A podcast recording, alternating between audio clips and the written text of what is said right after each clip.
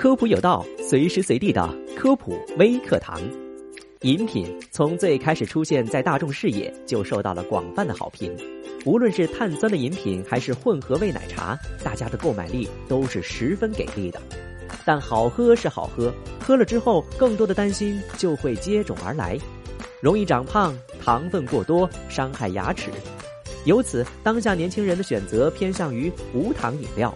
号称零糖、零卡、零脂，一度成为了减肥爱好者的心头爱。那么，无糖饮品真的无糖不长脂肪？以后喝饮料就可以不担心长胖了吗？今天科普有道就来告诉你答案。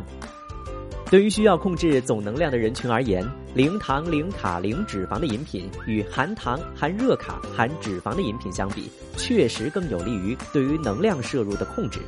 尤其是这类饮品对于特定人群的作用利大于弊，这是因为零糖、零卡、零脂肪饮品采用了替代蔗糖的甜味剂，除了具有甜度高、热量低等优点之外，这类甜味剂多为非糖类物质，在代谢的过程当中不受胰岛素控制，还可以作为糖尿病、肥胖症患者的甜味替代品。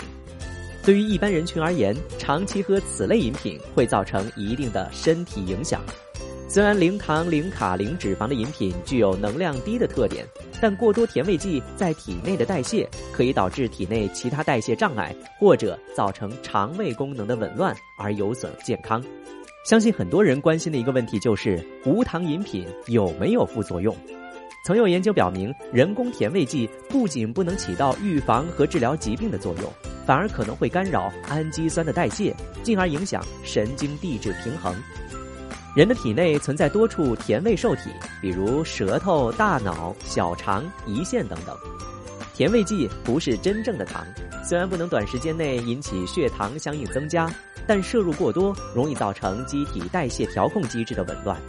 很多人看到无糖饮料便作为减肥的良好选择，但无糖饮料真的能减肥吗？无糖饮料甜味的享受是满足了，可又产生了较少的热量。但对于减肥人群来说，无糖饮料其实并不是一个最佳的选择，因为无糖饮料当中糖摄入过低，不能满足机体基础能量的需要，体内糖原的储存只能维持数小时，必须从膳食当中不断得到补充。当体内糖摄入不足时，人体的组织器官如脑和神经组织就不能正常运行，导致大脑反应迟钝，也会造成体内酮体增加。长期无节制的饮用也会导致糖的摄入量增加，而导致肥胖。好的，以上这些知识你知道了吗？感谢收听这期的科普有道，我们下期节目再见。